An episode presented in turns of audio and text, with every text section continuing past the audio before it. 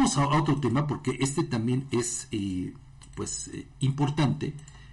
Es el seguimiento a lo ocurrido allá en esta secundaria eh, técnica, Edgar, sí, Pantepec, donde, bueno, pues fíjese, ya el secretario de Salud, Rigoberto Zamudio Meneses, informó que el tercer estudio de laboratorio realizado para determinar la causa del malestar que presentaron estudiantes de la secundaria técnica número 09 de San Andrés Agosgatepec, perteneciente al municipio de Zompantepec, dio positivo a Betex. Reiteró que los resultados del laboratorio que se practicaron a diversos productos, incluidos dulces y alimentos, dieron negativo a estupefacientes. Sin embargo, un tercer estudio dio positivo a Betex, un eh, acrónimo de los compuestos químicos que, que, suelen aparecer en productos derivados del petróleo. Bueno, a ver, esta sustancia eh, pues se encuentra en las pinturas que se utilizan para impermeabilizar.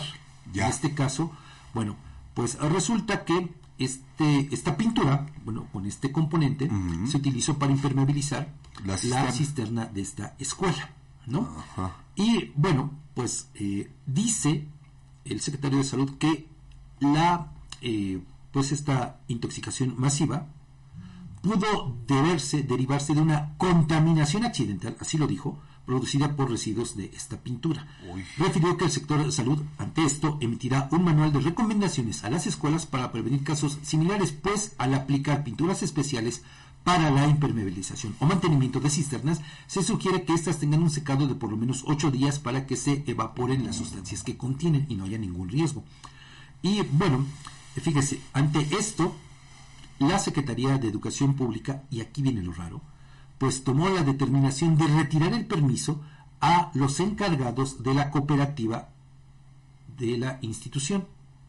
Bueno, aquí dice la corporativa, pues así lo refirieron en el, comunicado. El cual dice se va a asignar a nuevas personas que garanticen la higiene en la, elaboración de alimentos y bebidas. Hay que recordar que el 14 de febrero por lo menos 62 alumnos resultaron intoxicados, pero le digo, hay muchas cosas que quedan.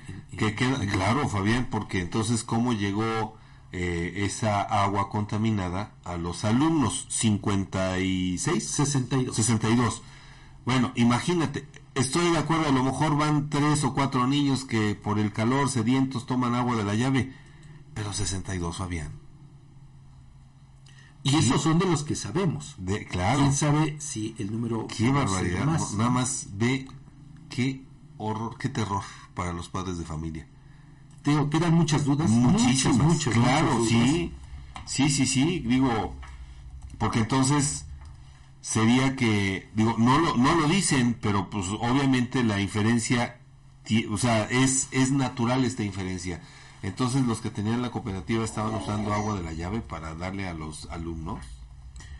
Pues mira, eso es todavía más grave. ¿Cuánto tiempo? ¿Durante cuánto tiempo? Pero aparte, Edgar, ¿dónde está la COEPRIST? Claro. son muchas preguntas. Muchas, muchas que van a quedar ahí en el tintero y que no se van a aclarar. Bueno, pues nosotros llegamos así al final de este espacio informativo. Y bueno, solo eh, pues me despido con esto. Fíjese, ayer, en otra jornada eh, trágica para quienes aspiran a un cargo de elección popular, fueron asesinados dos aspirantes más. Otros. Uno de ellos de Morena.